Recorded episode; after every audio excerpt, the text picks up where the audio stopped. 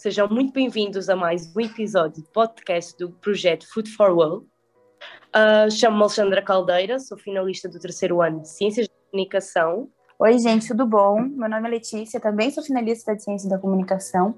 E como finalistas, como último desafio, nós aceitamos encarar é, iniciativas e ações para trazer uma solução para fomentar dentro de você a vontade de melhorar o planeta. Nosso projeto nasceu dentro da universidade. É, nosso, nosso grupo chama Food for All. Nós temos em consideração o objetivo 2 da Agenda 2030 da ONU, que é Fome Zero e Agricultura Sustentável. E deste modo temos aqui hoje António Ferrari, assessor de comunicação para Portugal da Organização das Nações Unidas. E é, a gente vai falar um pouco sobre a importância da ONU é, no combate à fome e também as iniciativas que, que vão sendo trabalhadas, que estão sendo trabalhadas agora. É, bom dia, Antônio. Você pode bom se dia. apresentar para os ouvintes? Posso sim, com certeza. Então, o meu nome é António Ferrari, eu sou assessor de comunicação das Nações Unidas para Portugal. Trabalho a partir do Centro de Regional de Informação das Nações Unidas para a Europa Ocidental. Cobrimos 22 países em 13 línguas e a nossa missão é comunicar e envolver as audiências europeias e, no meu caso, a audiência portuguesa, com os grandes temas das Nações Unidas e as prioridades da agenda das Nações Unidas e do trabalho da ONU.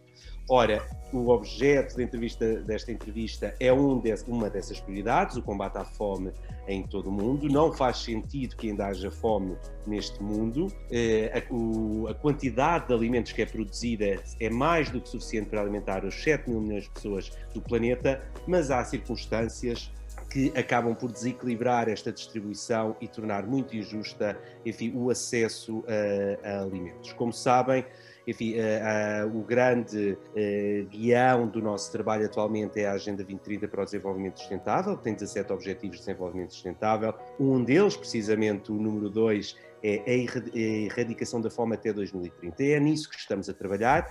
Ehm, não é um trabalho fácil, e já vou explicar porquê. E não sendo fácil em pré-pandemia, com a pandemia uh, criaram-se há aqui ainda mais barreiras, enfim, é, esta, é este nosso uh, objetivo. Como sabem, dentro do sistema das Nações Unidas, uma das agências especializadas, que é a maior organização humanitária do mundo, é o Programa Mundial Alimentar, o World Food Program, que ganhou o Prémio Nobel no ano passado, precisamente pela, pelo trabalho que tem feito, tem utilizado, enfim, o acesso à alimentação como uma ferramenta para promover a paz e por isso a. Academia do Nobel atribuiu este prémio a, a, a esta agência da ONU, eh, que enfim continua a ter uma missão muitíssimo relevante para eh, combater a fome, numa lógica de construir um caminho para a paz, para a estabilidade, para a prosperidade das pessoas que estão em recuperação de conflitos, de desastres naturais, enfim, que muito sofrem com os impactos da, das alterações eh, climáticas. Eh, vamos, eh, eu, eu, gosto de dar sempre aqui uns números para que quem nos ouve perceba um pouco melhor o contexto em que hum, trabalhamos. Apesar do mundo produzir alimentos mais do que suficientes para os 7 mil milhões de habitantes do planeta, uh, há ainda 690 milhões de pessoas que continuam a ir para a cama com o estômago vazio e eh, nós estimamos que a insegurança alimentar ainda afeta 135 milhões de pessoas em 55 países. Isto são dados de 2019, enfim, os dados consolidados mais recentes que temos, ou seja, podemos concluir que uma em cada três pessoas no destas 135 milhões de pessoas eh, sofrem, eh, eh estão malnutridas. Fome. Sim. Portanto, em 2019, o Programa Alimentar Mundial uh, assistiu, ajudou 97 milhões de pessoas, é o maior número desde 2012, em 88 países. Ou seja, distribuiu 15 mil milhões de rações alimentares. Isto implica, como devem calcular, uma logística enorme e, enfim, e que é um trabalho que continua a ser muito, muito relevante e que com a questão da pandemia eh, veio ainda trazer mais desafios acrescidos e temos algum receio que estes números eh, venham eh, a, aumentar ao longo de 2021. Uh, o Programa Mundial Alimentar tem também um papel muito, muito importante na, no, no, que nós chamamos as refeições alimentares, uh, das refeições escolares, desculpem. Ou seja, Uh, o World Food Program apoia mais de 17 milhões de crianças em 50, em 50 países com refeições uh, escolares, que em muitos casos são a única refeição completa que, estes, que estas crianças, enfim, uh, têm. O, é muito importante frisar que o World Food Program é um programa que eh, é financiado unicamente por contribuições voluntárias dos Estados-membros ou de individuais, e já agora faço aqui o apelo para todos aqueles que nos ouvem que, e que queiram contribuir, podem ir ao site do, do Programa Alimentar Alimentar, fazer a sua doação, pode ser de 1 euro até 10, enfim, pode do valor que bem entendam. Há também uma aplicação que se chama Share the Meal, que é muito, muito interessante, em que as pessoas podem ir contribuindo aos poucos, por dia, com 50 cêntimos ou com o que, enfim, for, eh, lhes for possível, para eh, contribuir eh, para o trabalho desta agência, enfim, que de facto tem um papel fundamental no combate à fome. Para que tenham uma ideia, é, é a maior organização humanitária do mundo, tem 20 mil funcionários e 90% desses funcionários trabalham nos países que são ajudados. E o que é que muitas pessoas perguntam? Mas, enfim, se há alimentos, se produzimos alimentos suficientes para alimentar toda a gente, que é que isso não acontece? E a verdade é que os, os, os países que estão em conflito, não é? que, têm, que vivem conflitos armados, uh, as alterações climáticas, os desastres naturais, as desigualdades e, mais recentemente, recentemente a Covid-19, uh, vieram agravar o acesso a, a, uma alimentação e uma dieta completa. E para que tenham uma, um, uma ideia, nós estimamos que uma em cada nove pessoas a nível mundial tem fome. E depois, naturalmente, que há vários graus de fome. Há, há, há, pessoas que têm dietas insuficientes, até um estado que nós, são, nós eh, classificamos a fome com quatro níveis, eh, e o nível mais gravoso é o nível de catástrofe, em que as pessoas estão subnutridas, malnutridas e não têm, enfim, o que consomem não é suficiente para corresponder às necessidades eh, mínimas perante esta, este problema continua a ser um problema enorme, já só faltam nove anos para chegarmos a 2030 e o objetivo que a comunidade internacional se tinha proposto de eliminar a fome de uma vez por todas do planeta, o secretário-geral das Nações Unidas, o português António Guterres, no ano passado, aliás, há dois anos, lançou uma, enfim, uma iniciativa a, qual chamou a década da ação, que é um, uma iniciativa que pretende acelerar a implementação da Agenda de 2030 e ter a certeza de que vai, eh, de que somos capazes de eliminar a fome até 2030. Para tal, eh, porque eliminar a fome é, é, é, não é só eliminar a fome. Nós, quando falamos de eliminar a fome, tem várias implicações, como alcançar a segurança alimentar em todas as regiões do, do, do mundo, melhorar os níveis de nutrição e a, e a forma como as pessoas eh, são alimentadas e também promover uma agricultura sustentável, porque para alimentar os 7 mil milhões de habitantes do planeta é um consumo enorme de recursos e temos que ser inteligentes na forma como exploramos o planeta e como eh, conseguimos de facto produzir eh, estes uh, alimentos. Só para vos dar aqui uma, agora olhando só para os países que, enfim, vivem uma situação mais grave, o World Food Program estima que haja neste momento 155 milhões de pessoas em 55 países em crise alimentar e em segurança uh, alimentar. E reparem, isto são mais 20 milhões de pessoas do que em 2019. Portanto, houve aqui um retrocesso nos últimos dois anos, muito por causa da pandemia, uh, em relação às pessoas que, enfim, que estão num nível de grave de, de fome, do nível, do, ou seja, no nível 3 ou 4 são os, os mais graves. Depois, no nível 4, na verdade, até estimamos que haja 28 milhões de pessoas uh, em 38 países que vivem uma situação de catástrofe alimentar. E, portanto, a comunidade internacional tem que fazer alguma coisa. E o que é que nós estamos a preparar? Em setembro, o secretário-geral convocou uh, a Cimeira dos Sistemas Alimentares. É uma cimeira que vai juntar todos os Estados-membros, os 193 Estados-membros das Nações Unidas, todos os países, para discutir, debater como poderemos enfrentar este problema, mas de uma forma transversal, porque os, eh, nós temos que garantir que temos sistemas alimentares que sejam sustentáveis, como eu referi, para, enfim, eh, utilizarmos de forma eh, razoável os recursos que nos são, que temos, peço desculpa, ao dispor para, enfim, garantirmos a a alimentação de todos. Identificar, pretende-se identificar soluções e convencer os líderes e os decisores políticos a fazerem um apelo a todos os níveis, de todas as fases dos sistemas alimentares, incluindo governos nacionais, locais, empresas, cidadãos, para eh, a importância de termos estes eh, sistemas alimentares eh, saudáveis. Depois, reformar os, os sistemas alimentares numa, em linha com aquilo que foi definido pelos Objetivos de Desenvolvimento Sustentável, uma reforma que seja naturalmente beneficie as pessoas e também o, o planeta, e ainda criar um sistema de eh, monitorização, de vigilância, de, de, ver como é que estas alterações vão ser implementadas, eh, como é que estas soluções eh, vão ser, eh, enfim, apoiadas e implementadas para ir melhorando. Sim, é preciso terem atenção, quando falamos de sistema alimentar, falamos de todas as fases desde a produção, o processing, não é? O processar dos alimentos, o seu transporte e o seu consumo. E a verdade é que nós, enquanto consumidores, temos que ter noção que nos próximos anos vamos ter que eh, alterar muito, enfim, a forma como nos alimentamos. Não, é, não vai ser possível, eh, vamos ter que consumir mais eh, produtos locais, mais produtos sazonais, evitar as pegadas ecológicas nos transportes de alimentos que são perfeitamente, não faz sentido estarmos a alimentar todo o ano de mangas que vêm do Brasil, quando podemos consumi-las de uma forma sazonal em Portugal, por exemplo. Todos, estes, todos estes pequenos passos vão contribuir para uma maior sustentabilidade dos sistemas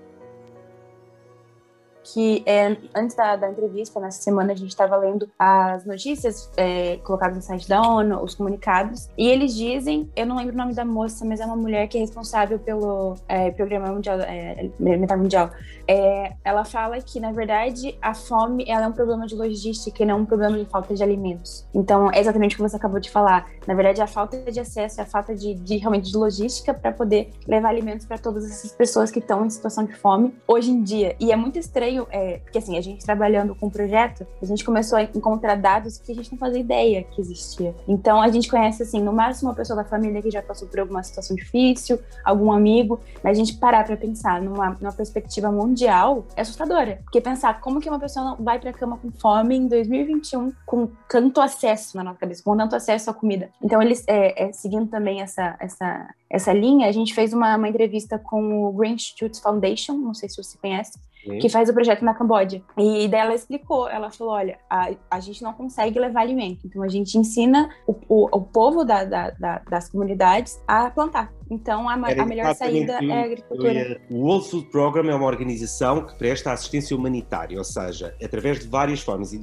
reparem, muitas vezes não é só entregar caixas com, com alimentos, também é. E, enfim, o World Food Program consegue chegar a zonas muito remotas e difíceis de acesso no mundo, e é muito importante que o faça para satisfazer as necessidades imediatas. Mas o trabalho da ONU é muito mais abrangente e complexo do que isso em parceria com outras agências especializadas, como por exemplo a Food and Agriculture Organization, que enfim promove eh, projetos locais, apoia projetos nas comunidades, estuda a potencialidade de, enfim, de, por exemplo, de tipo de alimentos é que é possível eh, plantar, eh, trabalhar consoante os solos, as condições meteorológicas, enfim, o, o grau de desenvolvimento do país e da economia para ajudar as comunidades locais a serem mais autossuficientes em termos alimentares. E isso é fundamental. Dar formação, explicar como é que as colheitas funcionam, enfim. E uh, o, o, as Nações Unidas faz muito esse trabalho com a FAO e também com o Programa das Nações Unidas para o Desenvolvimento, que é o maior programa das Nações Unidas no apoio ao desenvolvimento uh, dos países em, agora vai ser uma redundância, em vias de, de desenvolvimento. E estes projetos são de extrema importância e têm um impacto brutal nas comunidades, no apoio a, enfim, a, a que estas comunidades tornem mais resilientes em termos alimentares. Depois temos de ter em consideração que há, apesar destes esforços, há países que vivem conflitos armados, que é uma barreira enorme para que, enfim, eh, eh, sejam autossuficientes e mais uh, resilientes em termos alimentares. A questão das alterações climáticas, que tem mudado, enfim, que, como sabem, a estabilidade do clima é cada vez mais evidente e tem mudado muitas condições meteorológicas em muitas regiões do mundo, e isso tem um impacto direto na, enfim, na produção alimentar, não é? E depois também, eh, enfim, o, o, facto de haver países em que as desigualdades ainda são muito, muito, muito grandes, em que eh, muitas comunidades locais não dispõem das ferramentas básicas sequer para saberem como podem melhorar a sua alimentação, a importância de uma alimentação variada, enfim, todas essas coisas que para nós, do mundo desenvolvido, são básicas, mas que em muitas regiões do mundo não o são. E por isso são muitas, muitas, enfim, ainda as barreiras e os desafios que existem. Mas sim, é verdade que a comunidade internacional se comprometeu a erradicar a fome até 2030, mas para o conseguirmos, estamos no caminho certo, mas para o conseguirmos vamos ter que acelerar a ação. E é precisamente isso, esse esforço que está eh, a ser feito agora, eh, e por isso é que vai ter lugar esta conferência, esta cimeira que eu vos falava, vai ter lugar agora eh, em setembro e que pretende ser um novo pontapé de partida para mudar aqui um bocadinho as regras de jogo e acelerar a capacidade dos países, das comunidades, dos governos locais em em, em, erradicar a fome, mas há aqui um desafio acrescido. Nós somos 7 mil milhões de pessoas atualmente, mas em 2050 seremos 9 mil milhões.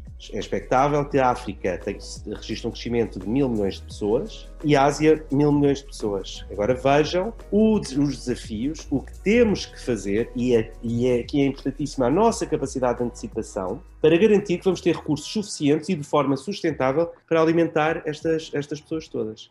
E a vossa geração vai viver isso a vossa geração vai viver muito isto, vai viver muito estes desafios. Não é? De vamos ter mais 2 mil milhões e nós já estamos a sobreexplorar os recursos, já estamos a matar os oceanos, abusamos na exploração, na, na, na, na questão agropecuária, que é, enfim, a indústria mais poluente e que mais emissões lança para a atmosfera e que nós temos e sabemos que temos que reduzir o consumo de carne, sabemos que temos que reduzir o, consumo de, de, peixe e de marisco, inevitavelmente, se não queremos, se não quisermos enfim, eh, matar os ecossistemas marinhos, mas também, por outro lado, temos que ver como é que podemos produzir eh, e, retirar alimentos da terra sem contaminar tanto os solos, sem sobreexplorar tanto os solos, porque os solos não são infindáveis. Os solos precisam de pousio, precisam de renovação, precisam de, enfim, ser bem tratados para serem férteis. E, portanto, é, é, é, enfim, é um desafio enorme, enorme, enorme, enorme. E aqui também há uma componente que é muito importante e que nós exploramos no mundo desenvolvido, que é o combate ao desperdício alimentar. De nada serve estarmos a produzir e, a, enfim, temos produção e produção e produção, para depois muitos dos alimentos ficarem a apodrecer nas estantes dos supermercados, ou até nos nossos frigoríficos, ou até depois nós deitarmos fora para o caixão de lixo. Isto também tem, e aqui é muito importante, a forma como nós chegamos e o vosso papel enquanto estudantes, enquanto os próximos trabalhadores, decisores, agentes de mudança, de terem uma consciência muito, muito desperta para esta, para esta questão. De, uh, nos vossos comportamentos individuais, na, nos vossos projetos universitários, nos vossos projetos profissionais, terem isto presente, haver razoabilidade na forma como uh, se alimentam, como consomem, como gerem e utilizam os recursos alimentares. Isso é muito, muito importante. Mas para a finalização das nossas questões, uh, o projeto Food for All, tendo em conta mais uma vez o site da ONU e a importância da temática que hoje nos debruçamos, gostávamos de saber um pouco como é que a pandemia e o pós-pandemia, que estamos já a vivenciar um pouco uh, o desconfinamento, uh, alterou a vossa ação e o esforço então para atingir a finalidade que referia anteriormente. Bom, o que eu tinha referido no início é que a pandemia veio, enfim, expor as inúmeras fragilidades e desigualdades que já existiam pré-pandemia, não é? E em todos os níveis, em relação aos direitos humanos. Uh, olha, veja-se, por exemplo, a quantidade de raparigas, de, meninas que deixaram de ir uh, à, à escola. A quantidade de meninas que agora, como não vão à escola, em muitas culturas estão a ser obrigadas a casar precocemente. E casar precocemente uma, uma, uma menina e se ela vier de um contexto desfavorecido, é condená-la à miséria para a vida toda. Uma menina que não vai à escola e que não tem educação não tem acesso a oportunidades, não tem acesso a um elevador social. Isto é um exemplo, mas há muitos, muitos mais em muitíssimas áreas. Seja na questão do, do acesso à saúde, à educação, direitos humanos, enfim, eh, acesso a uma, uma, dieta saudável e suficiente. E o que nós notamos né, com, enfim, com a pandemia é que a pandemia afetou todos os países, todos, sem exceção, mas afetou muito mais e de forma muito mais gravosa os países do Hemisfério Sul do que os países do Hemisfério Norte. Temos que ter uh, perfeita noção disso. O Hemisfério Norte está praticamente todo vacinado, todo, está a caminho de estar todo vacinado, e o Hemisfério Sul ainda está muito atrasado. E, portanto, isto vem aqui evidenciar desigualdades gritantes.